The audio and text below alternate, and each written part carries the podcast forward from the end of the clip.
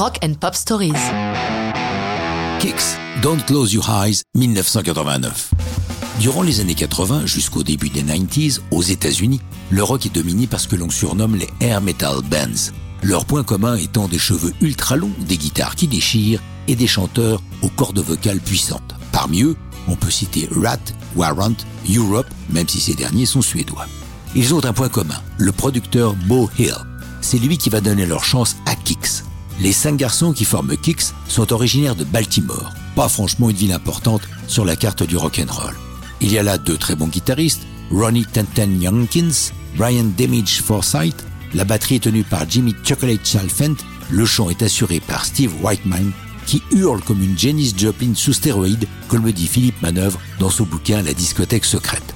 Quant au bassiste Donny Purnell, il écrit la plupart de leurs chansons. Pas à leur début, ils sont d'abord connus pour faire d'excellentes reprises de ACDC ou des Clash. Leur premier album en 81 leur permet d'avoir des chansons personnelles à leur répertoire et certaines comme Yeah Yeah Yeah deviennent des hits, mais seulement durant les concerts, le groupe ne parvenant pas à s'imposer dans les charts. C'est la rencontre avec Bowill qui leur amène une structure solide pour leur troisième disque Midnight Dynamite. Mais une fois de plus, comme beaucoup de leurs confrères Air Metal Band, c'est une power ballade sur l'album Blow My Fuse qui va leur apporter enfin le hit tant recherché. Il est rare de trouver dans un groupe de métalleux besogneux une chanson ayant autant de sens. Don't Close Your Eyes est une chanson anti-suicide qui prend le sujet très au sérieux et dont l'intensité est magnifiée par l'incroyable puissance vocale de Steve Whiteman.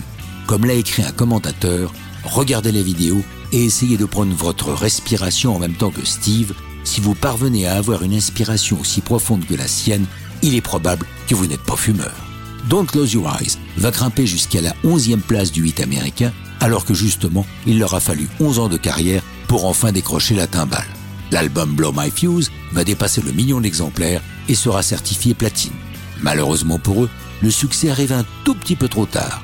Les air metal bands vont être ringardisés par l'arrivée du grunge et comme le dira Steve Whiteman, il y avait une nouvelle partie en Amérique et nous n'étions pas invités.